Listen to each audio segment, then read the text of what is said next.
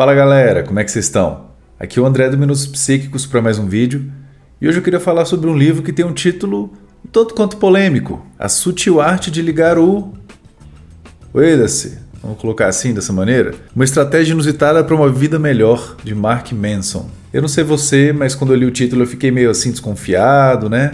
Porque, convenhamos, é um título bastante chamativo. Então eu criei coragem, li o livro e agora eu queria dar algumas das minhas principais impressões sobre ele. Se você achou legal a gente falar desse livro hoje aqui, saiba que a gente já fez resenha de outros livros, como o livro da psicologia. Se você não quiser perder os próximos vídeos que a gente vai fazer sobre outros livros, não deixe de se inscrever aqui no canal, clica no joinha e comenta também se tem algum livro que você gostaria que eu analisasse aqui embaixo.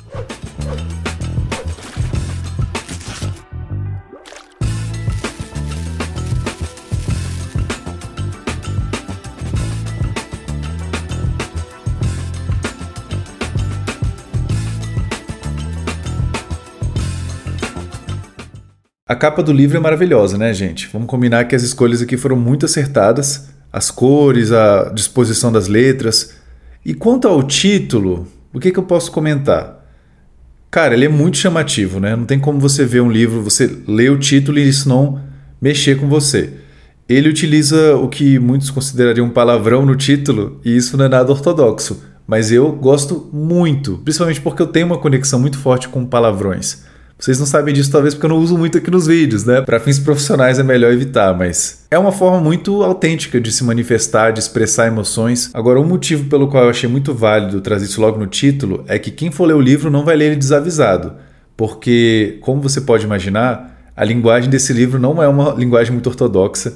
Ele utiliza palavras que são consideradas por alguns palavrão, mas essa foi uma coisa muito diferente. Eu nunca tinha lido um livro que tivesse uma pegada tão informal assim, e eu adorei. Eu inclusive achei que deu um pouco mais de humanidade para escrita. Então eu acho que é uma escolha, eu acho que foi uma escolha bem arriscada, mas o resultado final foi muito bom. E uma coisa que muita gente deve pensar quando vê essa capa é que é um título muito apelativo, ele é como se fosse uma espécie de clickbait na forma de um livro, e que por isso talvez ele não entregasse aquilo que ele promete entregar. Só que assim, já dando a minha opinião geral sobre o livro, eu achei que ele entrega sim bastante, então nesse sentido eu não considero um clickbait. Só para você começar a ter uma ideia do que, que você vai encontrar nesse livro, eu vou trazer rapidamente aqui o que aparece na parte de trás, que é bem rapidinho e que eu acho que deu uma noção muito boa. Pensar positivo? Cada um de nós é especial? Como alcançar a felicidade? Esqueça tudo que você já leu sobre desenvolvimento pessoal e abra sua mente para uma arte totalmente libertadora. Eu não sei dizer até que ponto foi intencional ou não, mas para mim pareceu bem claro ao ler o livro que o autor se inspirou bastante numa abordagem bem específica na psicologia, que é a terapia de aceitação e compromisso. Eu digo isso porque não tem nenhum momento em que ele fala isso de forma explícita e também não é um livro com referências no final, onde ele poderia colocar alguma coisa mais específica nesse sentido. Mas para qualquer pessoa que tem um pouco mais de familiaridade com essa abordagem, fica claro que muitas das ênfases que ele dá aqui são ênfases que também são muito claras nessa abordagem. E embora, como eu falei, seja um livro que não tem uma seção de referências para a gente ter uma noção melhor de onde ele tirou algumas das ideias, ele fala abertamente alguns trechos do livro que se baseou em um estudo da psicologia ou em algum psicólogo.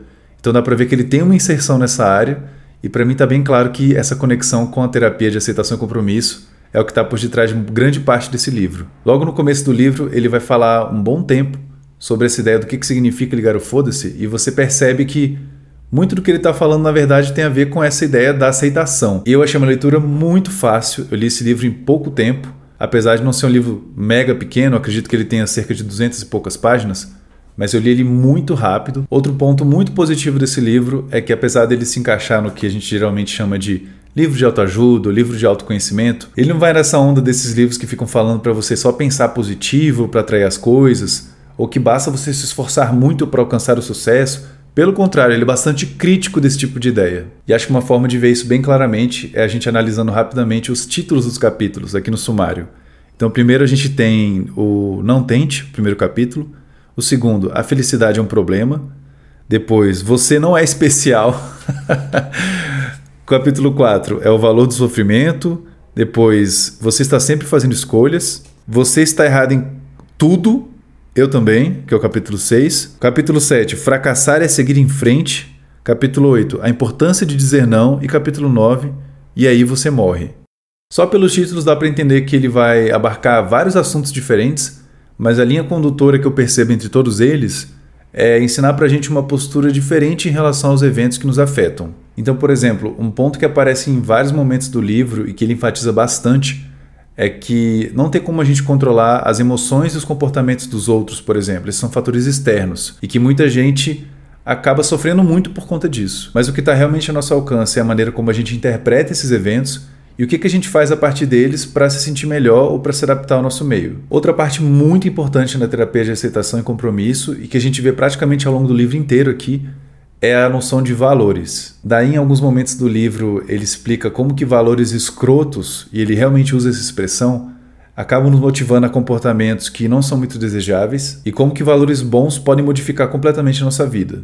É claro que o que significa um valor escroto ou bom é aberto a muito debate. Um desses valores escrotos é o de sempre querer estar certo. Como a gente já explicou em mais de um vídeo aqui no canal, quem quer sempre estar certo, primeiro, não vai conseguir alcançar isso, né? Porque faz parte da natureza humana cometer erros, ter um pensamento limitado e acabar tomando decisões subótimas. Então, não é uma meta, na verdade, realista. E mais do que isso, essas pessoas estão fadadas a ter uma chance muito maior de cometer os mesmos erros, porque elas têm muito mais dificuldade de aprender com os próprios erros. E aí ele também define valores bons como sendo aqueles que são realistas, imediatos, controláveis e socialmente construtivos. E aí um exemplo de valor bom seria honestidade, porque ela está ao nosso controle, ela é um processo que nunca termina, é um valor que sempre vai guiar a gente a ações novas no futuro. De maneira geral, gostei muito desse livro e a parte que eu acho que merece o maior destaque é a linguagem dele, que é bastante informal, que é bastante não ortodoxa, o que eu acho maravilhoso. Mas caso você seja uma pessoa muito sensível a palavrões ou expressões mais fortes,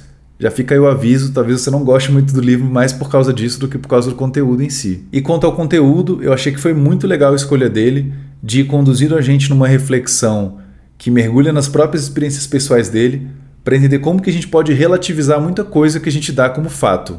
Outro ponto no qual esse livro me ganhou é que ele traz vários questionamentos sobre ideias extremamente populares por aí em livros de autoajuda, como essa ideia do pensamento positivo.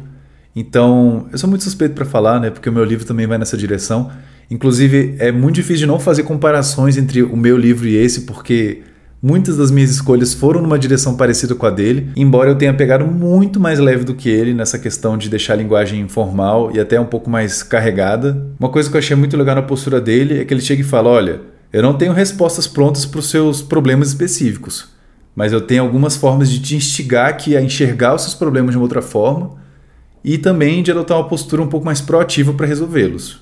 Espero que vocês tenham gostado da análise que eu fiz desse livro. Eu gostei muito dele. Eu recomendo caso você tenha interesse nesse tipo de assunto que a gente discutiu hoje aqui.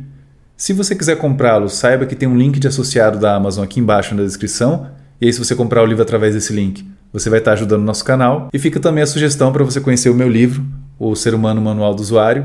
É inegável que tem alguns paralelos entre esses dois livros, mas com certeza, como eu falei, eu fiquei bem atrás dele porque a minha linguagem ainda está mais pro formal do que, a, do que a dele, que é bem informal mesmo. Se tiver gostado dessa análise, não deixe de clicar no joinha aqui embaixo. Se tiver sugestão de algum livro que você gostaria que eu analisasse, deixa aqui nos comentários. Se inscreva no canal e a gente se vê no próximo vídeo.